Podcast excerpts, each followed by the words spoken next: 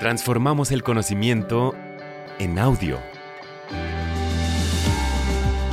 Escucha podcasts que te ayudarán a crecer personal y profesionalmente. Encontrarás cultura, entretenimiento, ciencia y mucho más. Descarga la app, explora Himalaya Pro y obtén dos meses gratis de shows exclusivos usando el código Himalaya. Bienvenidas y bienvenidos a Big Think para llevar.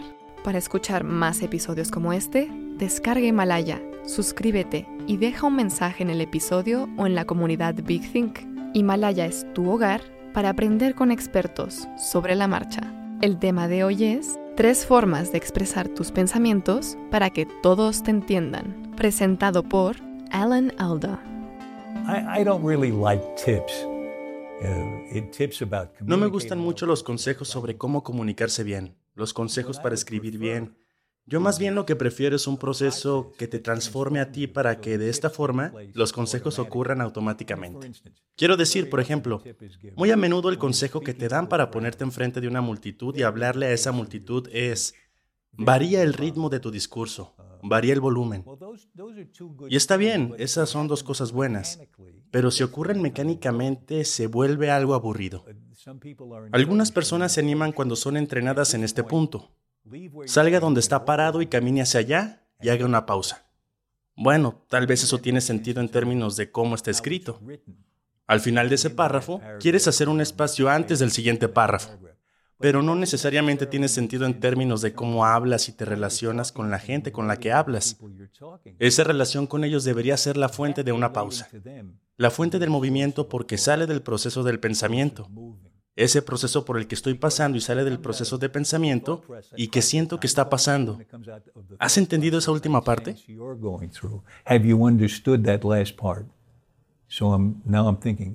Así que ahora estoy pensando que si lo has hecho, ¿Qué es lo siguiente que puedo añadir a eso? Eso significará algo para ti.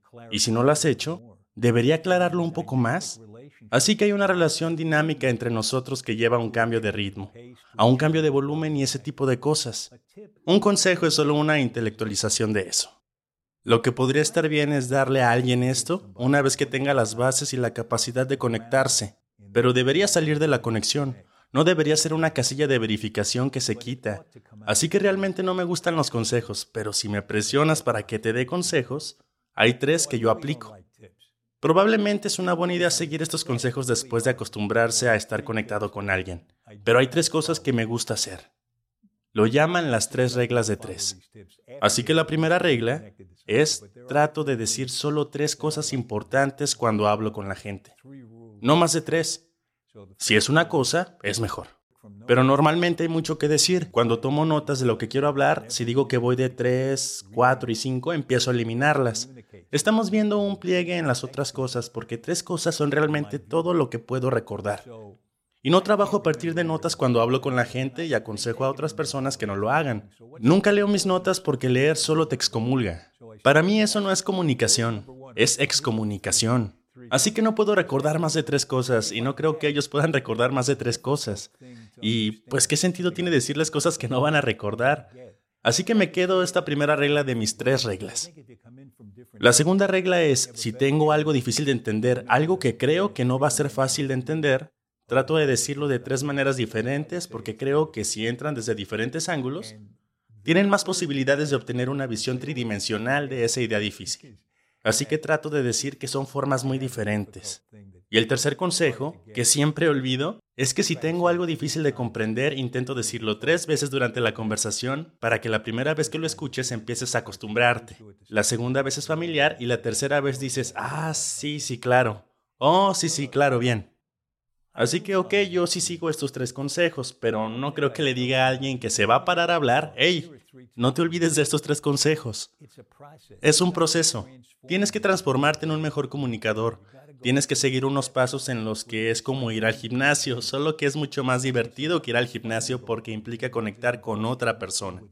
Y estamos construidos para conectar con otra persona a pesar de que a menudo lo evitamos. En realidad es divertido cuando nos ponemos en esa posición.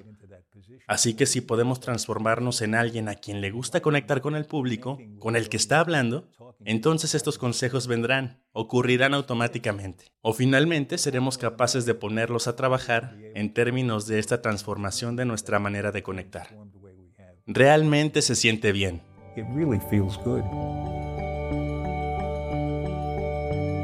¿Quieres oír más episodios como este? Suscríbete a Himalaya, tu hogar para aprender con expertos sobre la marcha.